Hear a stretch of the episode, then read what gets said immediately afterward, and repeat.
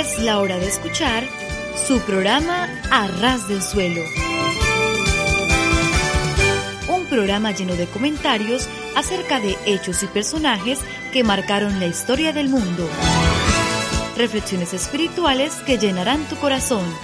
Dirigido por el pastor Joaquín Yebra. Quédate con nosotros en A Ras del Suelo.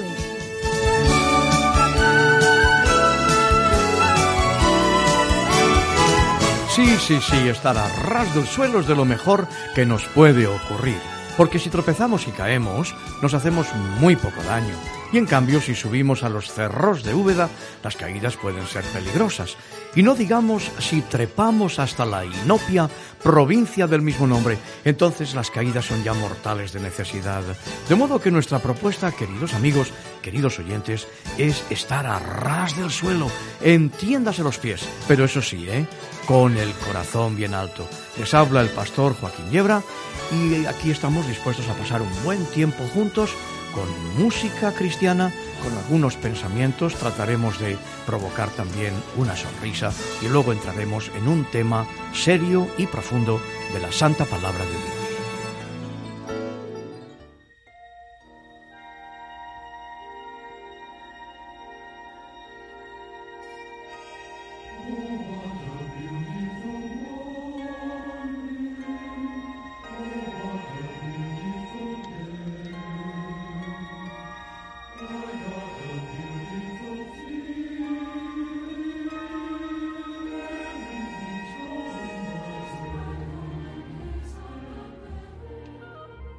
Maravilla, ¿verdad? Oh, what a beautiful morning. Qué mañana tan bonita. Yo cuando escucho esta canción me imagino siempre abriendo la ventana de una cabaña de troncos de madera, la montaña nevada al fondo y delante de mí un campo verde con girasoles. Oye, tú imagínate lo que quieras. A ras del suelo tienes la ventaja de poder dejar que tu imaginación vuele. Oh, what a beautiful morning. Qué mañana tan bonita.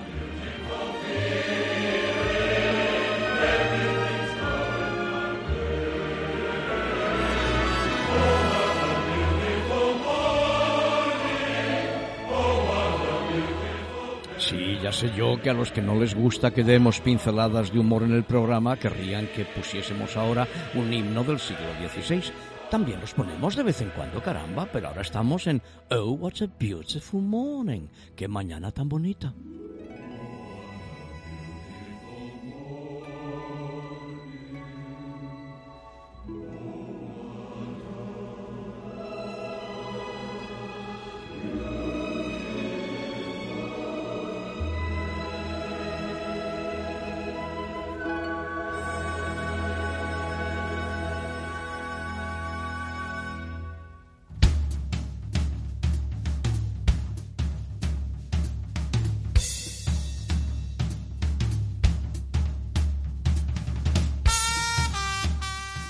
Pues aquí van las pinceladas de humor. Si no puedes reír, por lo menos una sonrisita, aunque sea una mueca.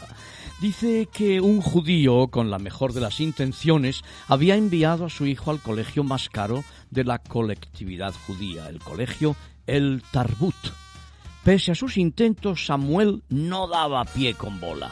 Notas del primer trimestre, matemáticas 2, geografía 3, historia 3, literatura 2, conducta 0. Estas espantosas calificaciones se repetían mes a mes hasta que el tipo se cansó y dijo, Samuel, escúchame bien lo que te voy a decir. Si el próximo mes tus calificaciones y tu comportamiento no mejoran, te voy a mandar a estudiar a un colegio católico. Al mes siguiente las notas de Samuel fueron una tragedia y el padre, cumpliendo con su palabra y a través de un rabino cercano a la familia, se conectó con el señor obispo católico que le recomendó un buen colegio franciscano al cual Samuel fue enviado. Notas del primer trimestre, matemáticas 9, geografía 8,5, historia 9, literatura 10, conducta 10, segundo trimestre, matemáticas 10, geografía 10, historia 10, literatura 10, conducta 10. Y un día el padre le preguntó a Samuel qué era lo que pasaba porque le iba tan bien en la escuela. ¿Cómo ha sucedido este milagro, hijo? No sé, papá, pero me presentaron a todos los compañeros y a todos los profesores y luego una tarde fuimos al templo y cuando entré vi a un señor crucificado con clavos en las manos y en los pies, con cara de haber sufrido muchísimo y todo ensangrentado. Pregunté quién era el que estaba allí y me dijeron, ese, un judío como tú.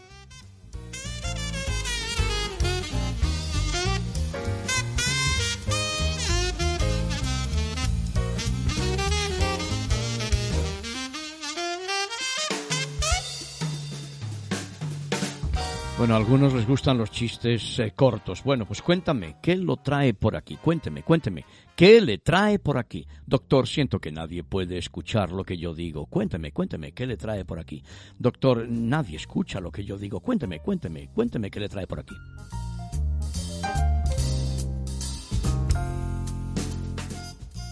Resulta que iban dos tipos en un coche y paran en el semáforo en rojo y ven a un policía y el conductor dice, eh, oficial, ¿puedo cruzar con la luz roja? Dice el oficial, está loco, si cruza con la luz roja, le pongo una multa. Y dice el conductor, ah, bueno, rojas, mm, bájate del auto.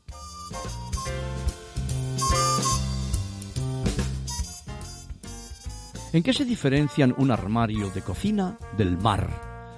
En que el armario tiene cacerolas y en el mar ya están hechas.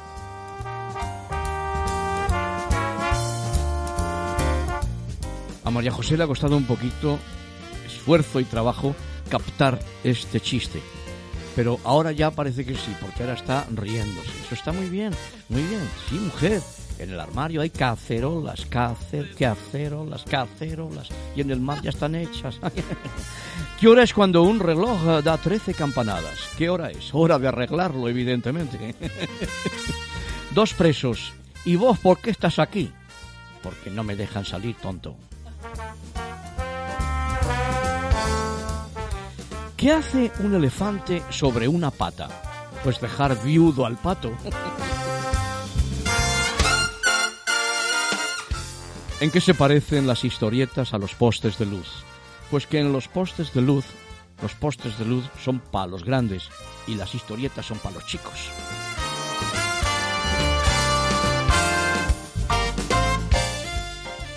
Eran dos señores buscando trabajo. Encuentran un letrero que decía se necesitan tres albañiles. Y uno dice, qué mala suerte, Pedro. Aquí se necesitan tres albañiles y nosotros somos dos. Bueno, ya para terminar, llegan dos señores a una cabina donde venden boletos para el tren y uno de ellos le dice al vendedor de los billetes, ¿tiene billetes para Villascusa? A lo que el vendedor le responde negativamente. Entonces el señor se da la vuelta hacia el compañero y le dice, Villascusa, vámonos que no hay boleto para ti. Bueno, yo conozco un chiste muy parecido de aquel que entra en una zapatería y pregunta, ¿tienen zapatos de cocodrilo? Y le responde el zapatero, no señor. Y entonces se vuelve y dice, cocodrilo, vámonos que no hay zapatos para ti.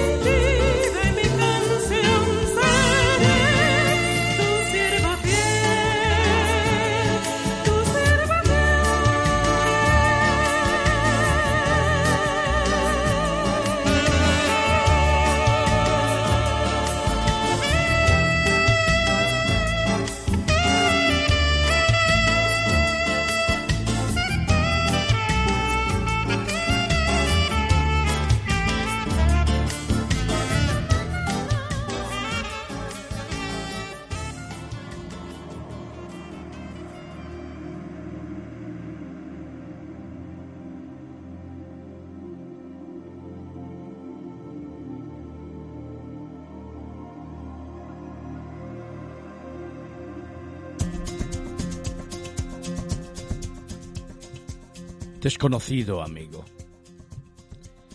Desconocido amigo de otra tierra, tal vez de otro color o de otro acento, extenuado por el desaliento de la opresión brutal o de la guerra, la pobreza que toda puerta cierra, el acceso al elemental sustento o las promesas que se lleva el viento, de quien a su seguridad se aferra han hecho perceptible en tu semblante la soledad, pero hoy me eres cercano y aunque distinto, pero no distante. Quiero estrechar mi mano con tu mano y haciendo nuestra relación constante, de todo corazón, llamarte hermano. Nos gustaría que lo escucharan los que levantan muros y alambradas.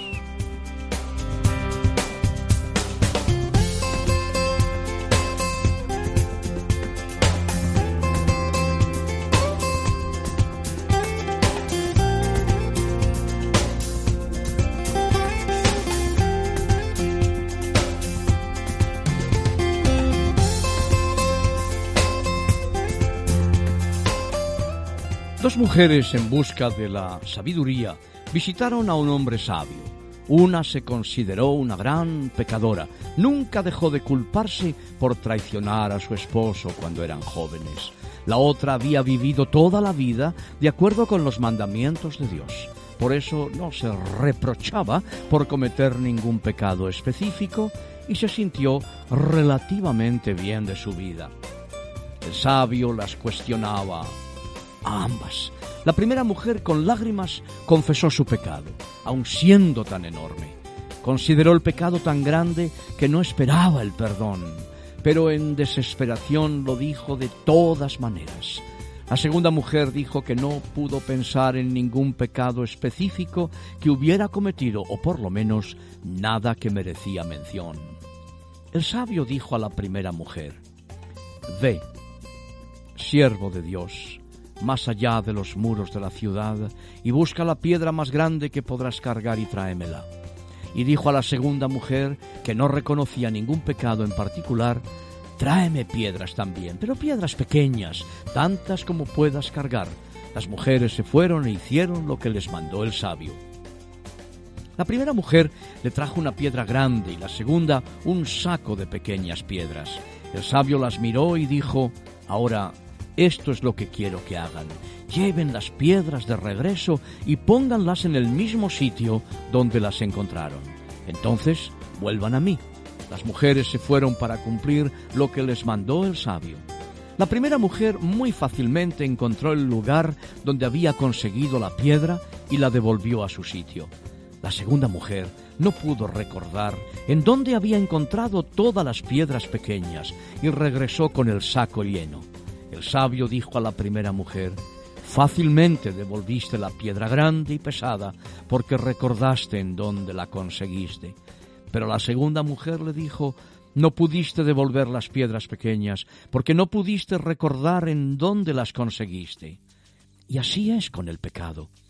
El sabio dijo a la primera mujer, recordaste tu pecado, por eso sentiste remordimiento en tu conciencia y como tu pecado dolió a otros. Entonces te arrepentiste y en arrepentirte te libraste de la carga de tu pecado. Dijo a la segunda mujer, pero tú trataste de devolver las piedras pequeñas, cometiste pecados pequeños y al no pensar mucho en ellos no pudiste recordarlos. Por eso no podías arrepentirte de ellos.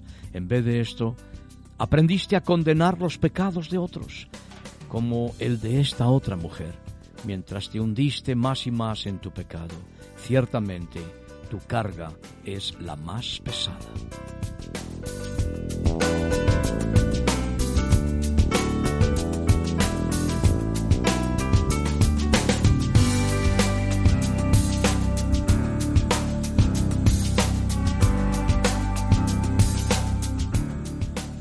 Loen al Dios poderoso, grande en su fidelidad, eleven un canto hermoso de amor y felicidad.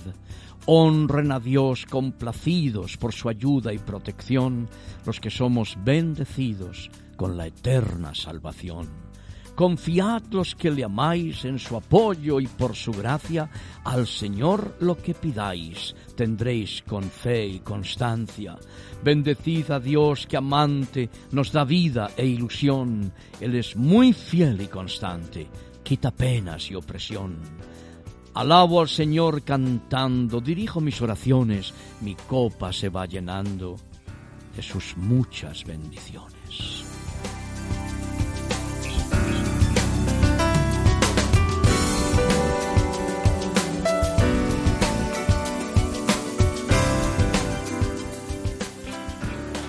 Porque Dios me ama, es lento para perder la paciencia conmigo. Porque Dios me ama, toma las circunstancias de mi vida y las usa de una forma constructiva para mi crecimiento. Porque Dios me ama, está de parte mía, quiere verme madurar y desarrollar en su amor. Porque Dios me ama, no derrama su justa ira por todos los errores que cometo, que son muchos. Porque Dios me ama, no lleva cuenta de mis pecados para darme en la cabeza con ellos cada vez que tiene oportunidad de hacerlo. Porque Dios me ama, le duele profundamente cuando no camino por sendas que le agradan a Él, porque lo ve como una evidencia de que no confío en Él ni le amo como debería hacerlo. Porque Dios me ama, sigue confiando en mí cuando a veces ni siquiera yo mismo confío en mí porque Dios me ama, nunca dice que soy un caso perdido, más bien trabaja pacientemente conmigo, me ama y me corrige de tal manera que me cuesta entender la profundidad del cuidado que tiene por mí. Porque Dios me ama, nunca me abandona aunque muchos de mis amigos lo hagan. Porque Dios me ama, se queda a mi lado. Cuando llego al fondo de la desesperación cuando veo lo que realmente soy y comparo eso con su justicia, su santidad, su hermosura y su amor, en un momento así realmente puedo creer que Él me ama. Sí, el mayor de todos los dones es el perfecto amor de Dios.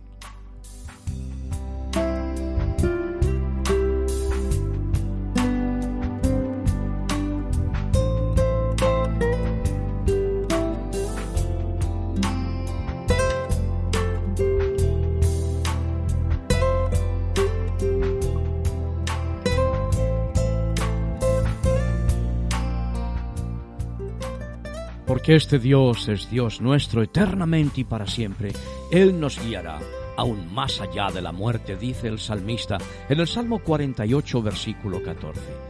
Cuando hemos obedecido al mandamiento divino de reconciliarnos con Dios y hemos sido justificados gratuitamente por nuestra parte, pero al altísimo precio del sacrificio de Jesucristo en nuestro lugar sobre aquella cruz del Calvario, tenemos entonces derecho como hijos e hijas de Dios, a apropiarnos de estas y de todas las palabras de nuestro Señor para nuestra instrucción, seguridad y esperanza.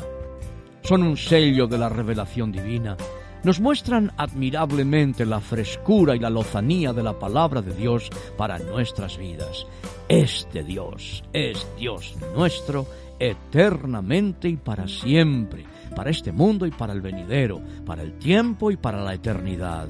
Nada tan excitante y maravilloso como saber que el Señor nos ha conocido. No somos desconocidos para Él. A los ojos del mundo podemos pasar inadvertidos, pero no para nuestro Dios. Nuestro Dios es Dios nuestro ese es el verdadero tema de toda la Biblia. En esa relación se halla la respuesta a todas nuestras necesidades y a las cuitas de todos los hombres. Este Dios es nuestro Dios, en la historia y en la eternidad. Es el Dios de la creación y también el Dios de nuestra salvación. Es el Dios que nos bendice. También es el que espera que le digamos en el susurro de la intimidad amorosa, Tú eres mi Dios, tú eres mi dirección y yo te amo porque tú me amaste primero.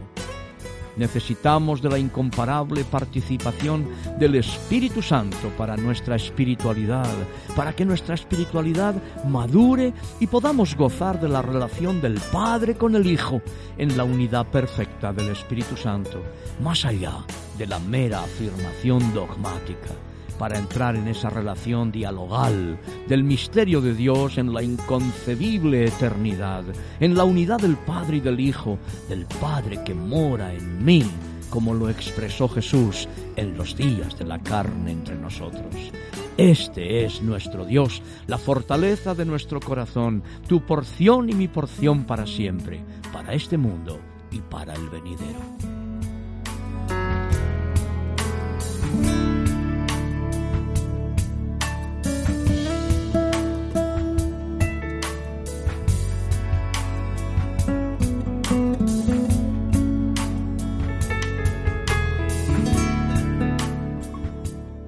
Encantan las palabras de Annie Dillard en su percepción de la realidad. En mi experiencia, dice, los cristianos, y no hablo de los tiempos de las catacumbas, tienen poca percepción de la realidad. ¿Hay entre ellos quien tenga la más mínima idea de la clase de potencia que tan despreocupados invocan? ¿O, según sospecho, es que ya nadie cree ni una sola palabra de ello? Las iglesias a veces se parecen a niños que se pasan un domingo de mañana con sus juegos de química manipulando trinitrotolueno TNT para matar el tiempo. Es una locura ponerse sombrero de paja y vestirse de terciopelo para ir a la iglesia cuando todos deberíamos usar cascos protectores. Los acomodadores deberían distribuir salvavidas y luces de bengala y amarrarnos a los bancos de la iglesia, porque el Dios dormido podría despertar un día y sentirse ofendido o el Dios despierto llevarnos hasta de donde jamás pudiésemos regresar. Tremenda Annie ¿eh? tremenda es su reflexión.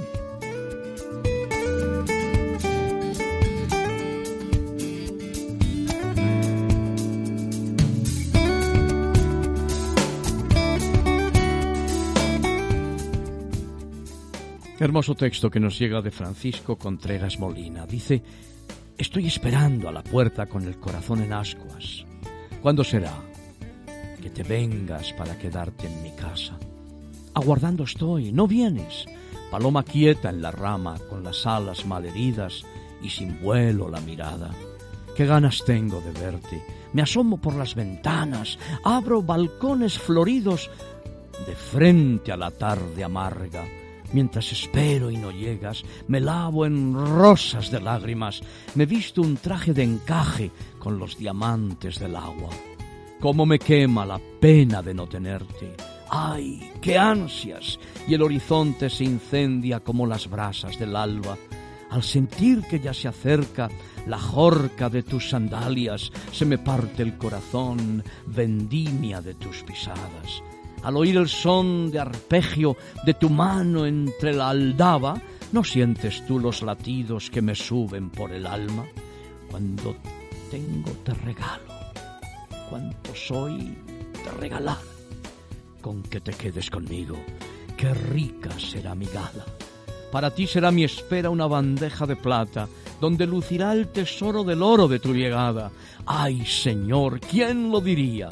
Toda mi vida esperanza de que vengas a mi puerta y al mirarte digas, pasa.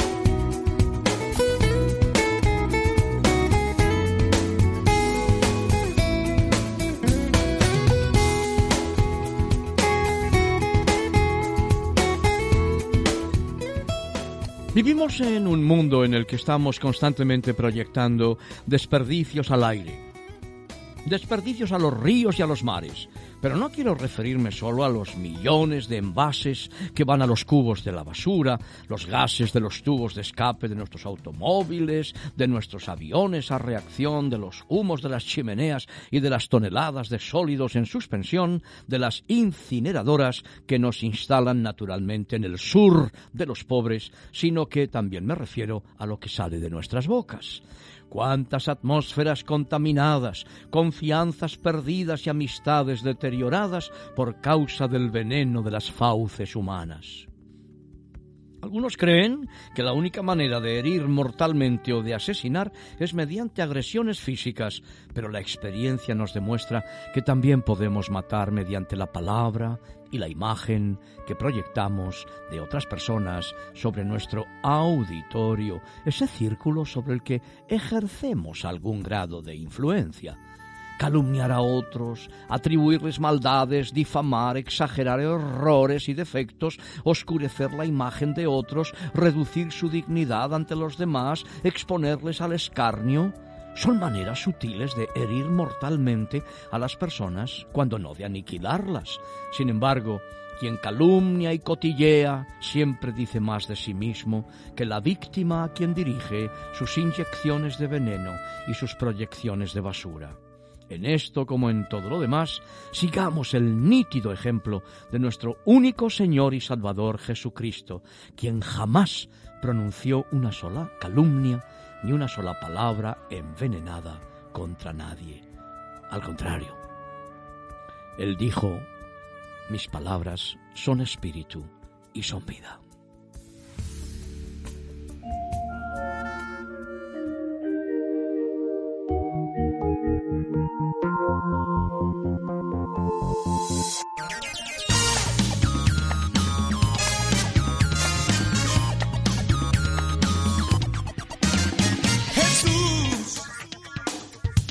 Sentado para gobernar. Y a mí me ha elegido para presenciar cómo huye el enemigo ante su poder, como todo principado se somete a él, como huye la tristeza y la enfermedad, no pueden resistir su autoridad.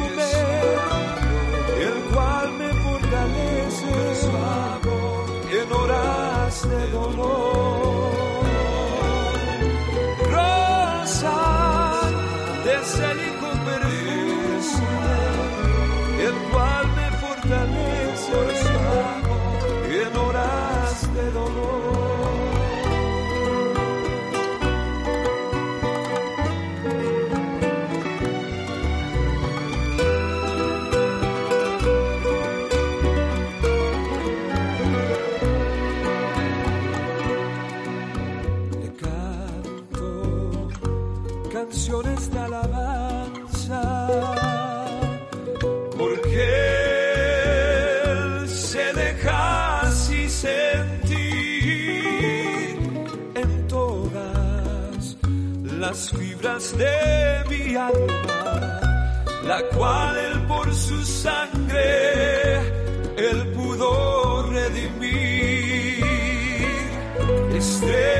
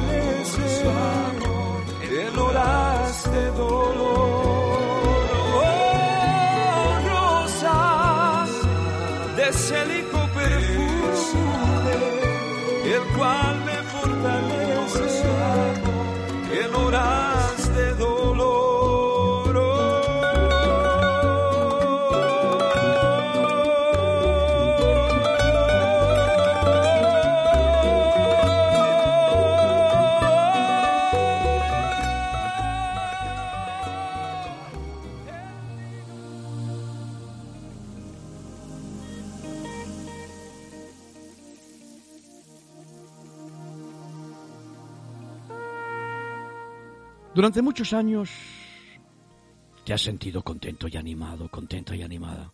Has sido muy concienzudo, concienzuda en el trabajo, te has preocupado por tu familia, has hecho muchas cosas en común con los demás, has tenido pocas dolencias físicas, gracias a Dios, pero ahora algo ha cambiado. Ves que te comportas de modo diferente. La gente que te conoce dicen, no es el mismo, no eres el mismo, oye, ¿qué te pasa? Encuentras difícil levantarte de la cama por la mañana. Si tienes algunas responsabilidades con respecto a otros miembros de la familia, no tomas demasiado interés por ellas. Te has vuelto indeciso, olvidadizo, escurridizo. Parece que cuesta cuesta encontrarte y a ti te cuesta encontrarte, es decir, concentrarte. No tienes ganas de reír, la comida parece que ha perdido el sabor. Te sabe todo a lo mismo incluso has perdido otros apetitos. Bueno, es como si estuvieras encerrado dentro de ti mismo, de ti misma. No te gusta que los familiares o los amigos te digan nada, te sientan mal cosas que antes aceptabas con buen humor. No quieres hablar por teléfono, no te gusta asistir a reuniones de carácter social, que antes te gustaban. Empiezas a cortar el contacto con los demás. Tienes algo de dificultad para dormirte y luego en cambio puedes dormir hasta tarde por la mañana. Te despiertas también por la noche. Te revuelves en la cama hasta el amanecer y luego a dormir. Te molestan pensamientos sombríos y negativos. Podrías dormir 16 horas, 20 horas al día, pero eso sí, fuera de las horas habituales para dormir. No importa lo que duermas, siempre estás agotado, tus ideas parecen sombrías, es como si no hubiera manera de salir de esas circunstancias. Tienes la impresión que a nadie le interesas y tú empiezas a perder también interés por todo el mundo. Todo pensamiento animado y positivo desaparece. Es como si hubiera una nube oscura encima de tu cabeza. y te tuvieras, te sintieras, como decir, como seguido por fantasmas por todas partes. Y es probable que hayas notado algunos cambios incluso físicos. Tienes molestias, dolores vagos, eh, puedes creer que tienes una enfermedad seria y para nada. Hay otras indicaciones, pero si has experimentado algunos de estos síntomas, puedes tener entonces eh, seguridad de que padeces de algún grado de depresión. Y si nunca has experimentado ninguna depresión, esto es prácticamente imposible. No hay un ser humano que no haya tenido, que no podamos tener algún grado de depresión. Recuerda que la depresión es penosa para el que la experimenta, para los que le rodean y para el vecino de en quinto, para todo el mundo es penosa. ¿Son comunes y frecuentes las depresiones? Pues eh, mira, tengo aquí un informe mm, de la Organización Mundial de la Salud que dice que algún tipo de depresión afecta a más de 17 millones de norteamericanos. No tengo estadística de otro país, pero bueno, son 210, 220 millones la población de los Estados Unidos y 17 millones padecen de algún grado de depresión. De modo que eso significa que uno de cada cinco aproximadamente van a experimentar depresión en algún momento de la vida. Eh, casi un tercio de todos los casos, una tercera parte quiero decir, de todos los casos, no son tratados, no pasan por ningún tratamiento. ¿Puede afectar la depresión a cualquier persona? Absolutamente. Altos, bajos, gordos, flacos, negros, blancos, rubios, morenos, todo el mundo estamos eh, proclives a sufrir, a padecer de depresión. La depresión afecta a la mayoría en un punto u otro de la vida, en algún momento. Nadie es inmune a ella. Algunos la experimentan solo en forma muy liviana, mientras que otros se hunden en la depresión. Aún la Biblia refleja en alguno de los salmos estos profundos sentimientos que experimentaron sus autores. Claro, efectivamente, no vamos a encontrar la palabra depresión, porque no es una palabra de la época bíblica. Pero, por ejemplo, fijaros, en el Salmo 34 dice, cercano está el Señor a los quebrantados de corazón y salva a los contritos de espíritu. Y dice el salmista en el Salmo 88, los versículos del 1 en adelante dice, Oh Señor, Dios de mi salvación, día y noche clamo delante de ti. Llegue mi oración a tu presencia. Inclina tu oído a mi clamor, porque mi alma está saturada de males y mi vida está al borde de la tumba. Soy contado entre los que descienden al sepulcro. Soy como hombre sin fuerza, abandonado entre los muertos, como los pasados a espada que yacen en el sepulcro. Eh, Vaya, no vamos a encontrar la palabra depresión, porque es una palabra moderna, pero esta descripción de la situación en que se encuentra el salmista corresponde casi al milímetro a lo que es una depresión. Pastor, ¿cómo describían la depresión los autores de la antigüedad? Ay, los, los, autores de la antigüedad, que tampoco disponían de la palabra depresión, empleaban la palabra melancolía melancolía. La primera descripción clínica, clínica, ¿eh? de la melancolía fue hecha ya por Hipócrates. ¿eh? en el siglo IV antes de Jesucristo. Hipócrates se refirió también a los ciclos similares de la manía y la depresión.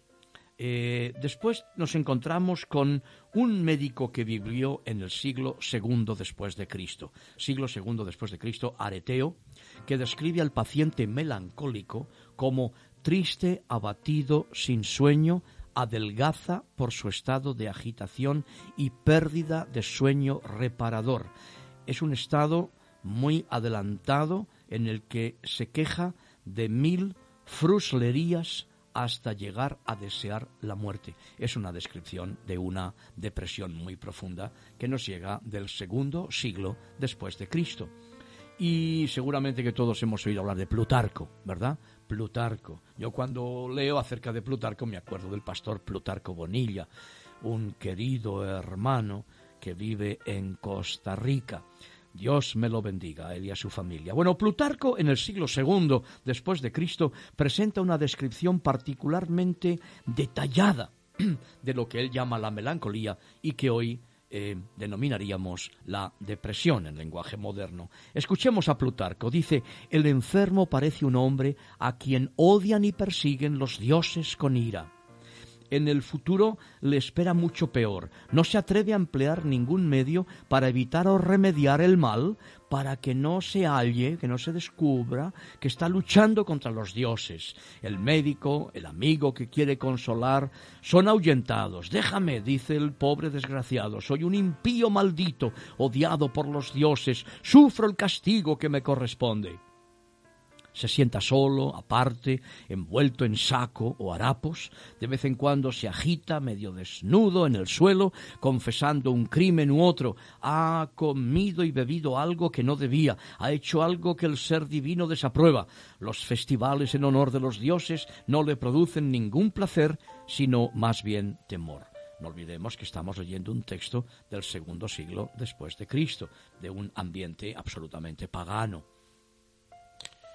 Pastor Joaquín, ¿quiénes sufren depresiones? Todo el mundo, los dos sexos, porque no hay más que dos, por cierto, todas las edades, ricos y pobres. El hecho de que una persona esté triunfando en la vida no le protege contra las posibilidades de la depresión ni tampoco hay unos tipos especiales más propensos a la depresión que otros, aunque algunos psicólogos digan lo contrario.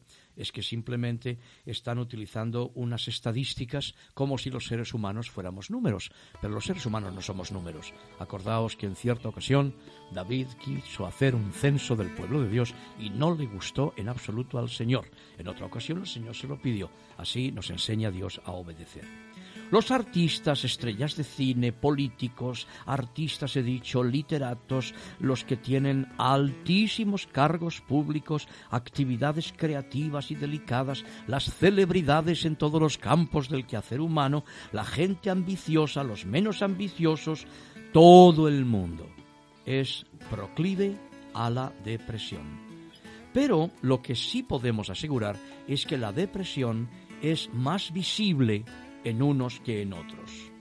Y si la depresión se presenta en ellos, es verdad que en algunos casos todo el mundo se va a enterar, mientras que en otros casos no. Es decir, si una persona pública eh, experimenta una depresión, todo el mundo se va a enterar. Y si trabaja en una oficina, la mesa 42, y va de casa a la oficina y luego los domingos se va a dar un paseo por el campo y los sábados juega a la pelota vasca, pues no se va a enterar tanta gente como si es un político, un artista, una persona conocida o al menos que se desempeña, se desenvuelve en un ámbito público. Otro tipo de persona que puede ser un poco más propensa a la depresión que otros, quizás sea el que, el que no ha experimentado sino éxitos desde la infancia. Y entonces, en el primer revés, en el primer contratiempo de su vida, se me viene abajo. Algunos dicen que son las mujeres más propensas a la depresión que los hombres. Pues no, no, no, no, en ninguna manera, en ninguna manera. Las mujeres son tratadas por la depresión de la misma forma que los varones. Pero lo que ocurre es que suelen visitar más fácilmente la clínica, suelen ponerse más fácilmente en manos de alguien que les dé ayuda, mientras que los varones al menos en estas latitudes donde hay tanto machote coyote, eh, pretenden mantenerse estables y poner buena cara al mal tiempo.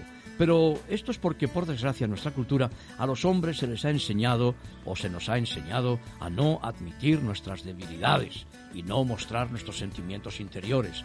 Todavía quedamos vivos algunos pertenecientes a la generación en que nos dijeron Niño, no llores, que los hombres no lloran, ¿verdad que sí? Pues no es verdad.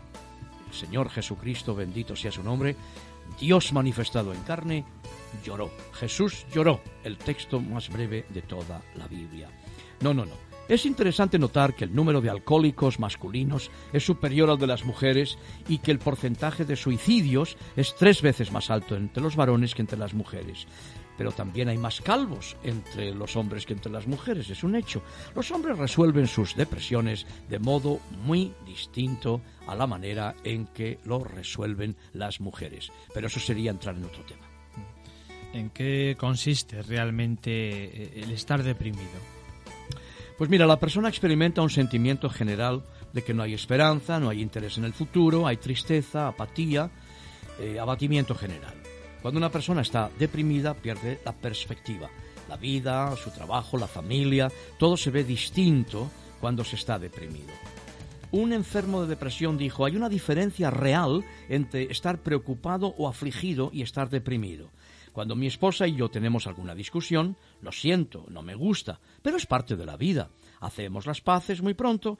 Puede que me preocupe, pero cuando voy a la cama puedo dormir y todavía estoy animado. Pero cuando estoy deprimido es algo distinto. Me duele todo el cuerpo. Es como si estuviera enfermo físicamente. No puedo dormir cuando voy a la cama por la noche, no puedo dormir y aun cuando a veces tengo ánimos, este cambio de humor está sobre mí todo el día. Veo las cosas muy diferentes y dejo de confiar en mí mismo. Y es que la persona deprimida experimenta cambios en sus actividades físicas, comida, sueño, el sexo, etc. Eh, hay una pérdida general de estimación propia. La persona se siente menos segura de sí misma, pone en duda su valor personal y cuando los demás le apoyan cree que le están engañando. La confianza propia está en el punto más bajo. Hay una tendencia también a evitar a los demás debido a un temor sin fundamento de ser rechazado por los demás. Por desgracia, el comportamiento de una persona deprimida puede dar lugar a algo de rechazo por parte de los otros, es verdad. La persona deprimida suprime sus actividades predilectas, no contesta el teléfono, eh, se olvida del recado que le han dejado, busca maneras de evitar el hablar con los demás o de ver a los demás. Eh, también está el deseo de escapar de los problemas y aún de, de, la vida misma. La idea de escaparse es una idea obsesiva en la mayoría de los que alcanzan determinados grados de depresión. Una persona deprimida es hipersensible a lo que los otros dicen o hacen, puede interpretar muy mal las acciones o comentarios, se vuelve entonces irritable, irascible, debido a esa percepción falsa que tiene de las cosas y con frecuencia llora llora fácilmente debido a esas falsas interpretaciones. La persona tiene dificultades en controlar sus emociones, especialmente la ira. La ira puede ser dirigida contra uno mismo o contra otros, contra uno mismo basada en los sentimientos de falta de valor propio y de una falta de conocimiento de cómo resolver una situación. Y el sentimiento de culpa, claro, está presente en ocasiones por la depresión culpa que puede ser real o puede ser imaginaria, la mayoría de las veces imaginaria. Con frecuencia los sentimientos de culpa proceden de la idea de ser responsable del malestar que vemos en los otros ante el malestar que nosotros sentimos y proyectamos. Y con frecuencia la depresión lleva a un estado de dependencia de otras personas. Eh, esto refuerza el sentimiento de invalidez y entonces la persona se irrita porque se siente inútil aunque es un auténtico fantasma, pero se siente así. ¿Puedes hablarnos eh, de, de algunas de las causas principales eh, de la depresión? Bueno, a veces las causas son muy sencillas, hay muchísimos tipos de, de, depresión y cualquier manual de psicología va a dar mejor información de la que yo pueda dar, pero a veces es por una cosa tan simple como no comer o no dormir lo que debemos. Por ejemplo, al intentar perder peso muy rápidamente, muy fácilmente voy a caer en una depresión. La persona que no come regularmente o que no duerme suficientes horas puede hallarse deprimido, pues sencillamente porque está agotado su cuerpo. Y en cuanto al alimento o al descanso que necesita para funcionar adecuadamente, si son insuficientes, pues lógicamente se siente deprimido. Eh, los estudiantes, por ejemplo, con frecuencia sufren este tipo de depresión. El remedio es simple y evidente, comer bien y descansar bien. Tan importante es estudiar como comer y dormir. Y, y sirve muy poco, o por lo menos sirve de bastante poco, estudiar mucho si no comemos y dormimos adecuadamente. Las reacciones también a ciertas drogas pueden alterar el humor o la disposición de una persona. La medicación administrada para corregir una molestia física puede causar un cambio químico en el cuerpo. Eh, no olvidemos nunca que todos los fármacos, todos y sin excepción, afectan al cuerpo y la mente en alguna manera. Si una medicina da lugar en el cerebro o en el sistema nervioso a una condición tóxica, puede resultar de ello una depresión, de modo que hay que tener cuidadito con los medicamentos. En España somos muy dados a la automedicación y esto lo sabe bien la industria farmacológica. Y de hecho tenemos exactamente en estos momentos el doble de productos farmacéuticos que Francia. Y sin embargo, en Francia no hay ningún problema. La gente compra las medicinas necesarias. En España el doble.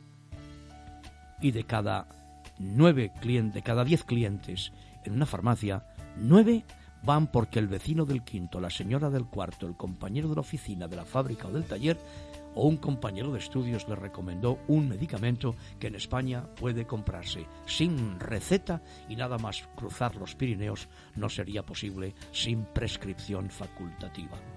Hay muchas causas físicas también de depresión, infecciones, eh, hepatitis, eh, bueno, hay muchas causas también, trastornos hormonales, eh, eh, hipertiroidismo, irregularidades hormonales, eh, en las mujeres, por ejemplo, pues desarreglos en el ciclo menstrual, problemas hormonales ováricos, desequilibrio en las secreciones de las glándulas suprarrenales o la pituitaria, que pueden producir todas estas cosas.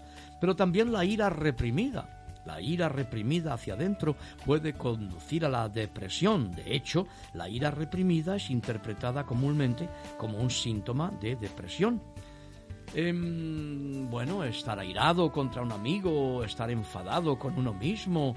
La depresión reactiva, por ejemplo, la reactiva generalmente llamada pena depresiva, eh, sigue inmediatamente a la pérdida de un ser amado, por ejemplo. Bueno, la pérdida del trabajo, la pérdida de una buena oportunidad en la vida. Bueno, son depresiones un poquito más cortas, más breves, tienen una causa conocida.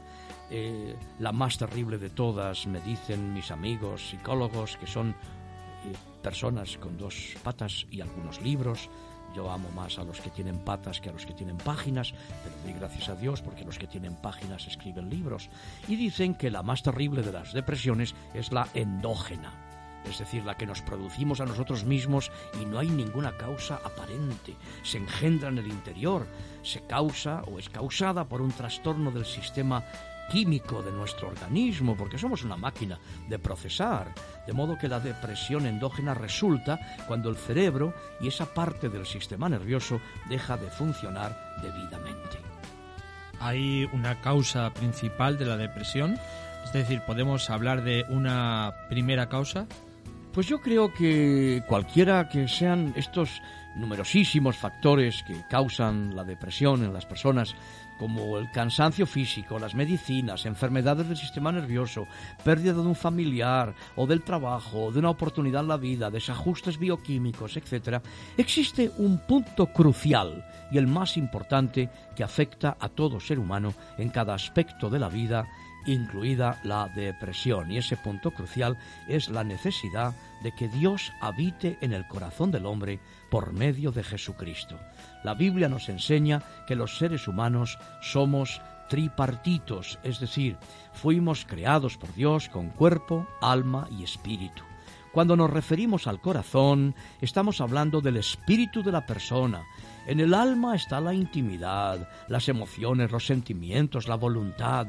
El espíritu es la parte del hombre que se conecta directamente con Dios y se comunica con Dios por medio de la oración, adoración y alabanza. Cuando Dios habita en el corazón del hombre, todo su ser, espíritu, alma y cuerpo, pueden tener una relación con el Creador.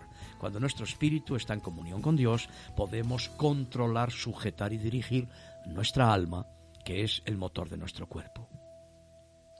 ¿Cómo podemos vencer la depresión? Pues mira, María José, si queremos vencer la depresión, el primer paso es, antes de ir al especialista, que no estamos en contra de ello, antes de ponernos en manos de un psicólogo, preferentemente cristiano, recomendaremos siempre, es establecer esa conexión con Dios por medio del sacrificio hecho por nuestro Señor Jesucristo para que nuestra vida sea transformada. Es maravilloso saber que eres importante para Dios, importante para un Dios que no es el primer motor del universo del que habló pues el filósofo, sino un Dios personal que se interesa por nosotros, que no somos unos organismos que habitamos un planeta perdido en medio de los océanos estelares. Saber que hay un ser supremo que puso sus ojos sobre mí, que aunque mi padre y mi madre me rechazaran, como dice el salmista, Dios no me va a rechazar. Eso es lo que quiere decir el Señor, nuestro Señor Jesucristo, cuando dice, yo he venido para que tengas vida y vida en abundancia. Esa vida abundante es la mejor medicina contra la depresión, cualquier tipo. Pero naturalmente será muy bueno también realizarnos, dormir bien, comer bien, vivir una vida ordenada, ordenada por Dios. Hoy se abre una puerta de salida a la desesperación. Hoy se abre esa puerta de salida a la desesperación, a la melancolía, a la depresión, llámalo como quieras. Tú ahora mismo, mientras escuchas estas palabras, puedes permitir que penetre un rayo de esperanza en tu corazón.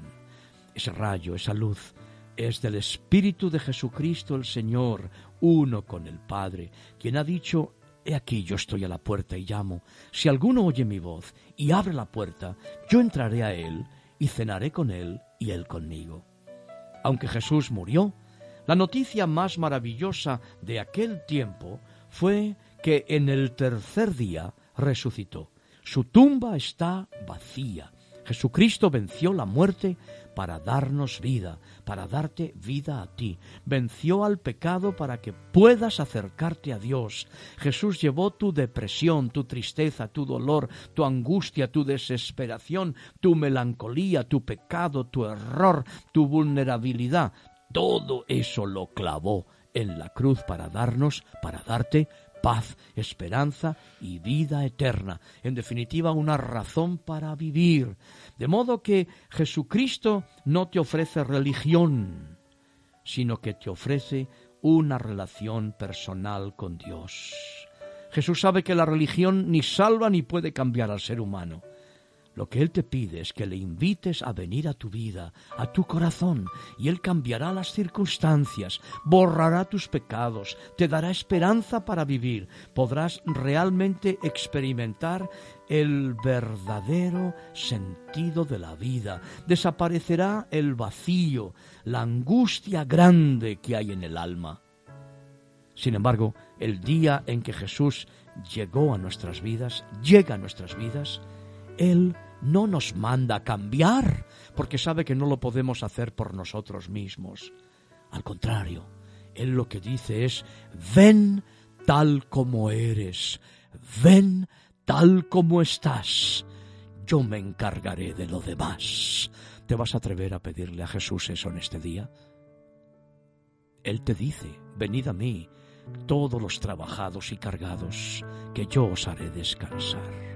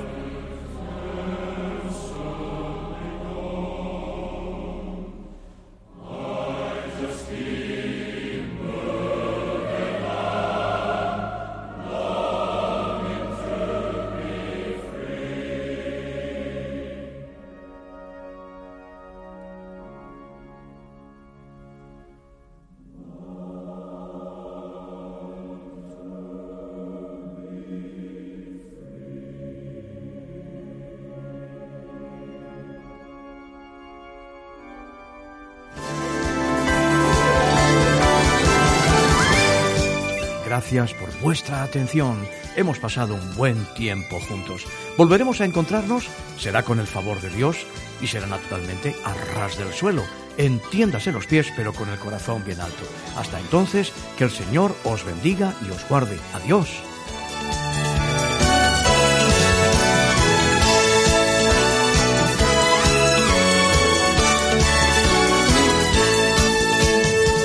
Gracias por acompañarnos en una emisión más de Arras del Suelo, dirigido por el pastor Joaquín Yebra. En nuestro próximo encuentro tendremos más noticias de interés para ustedes. Hasta entonces.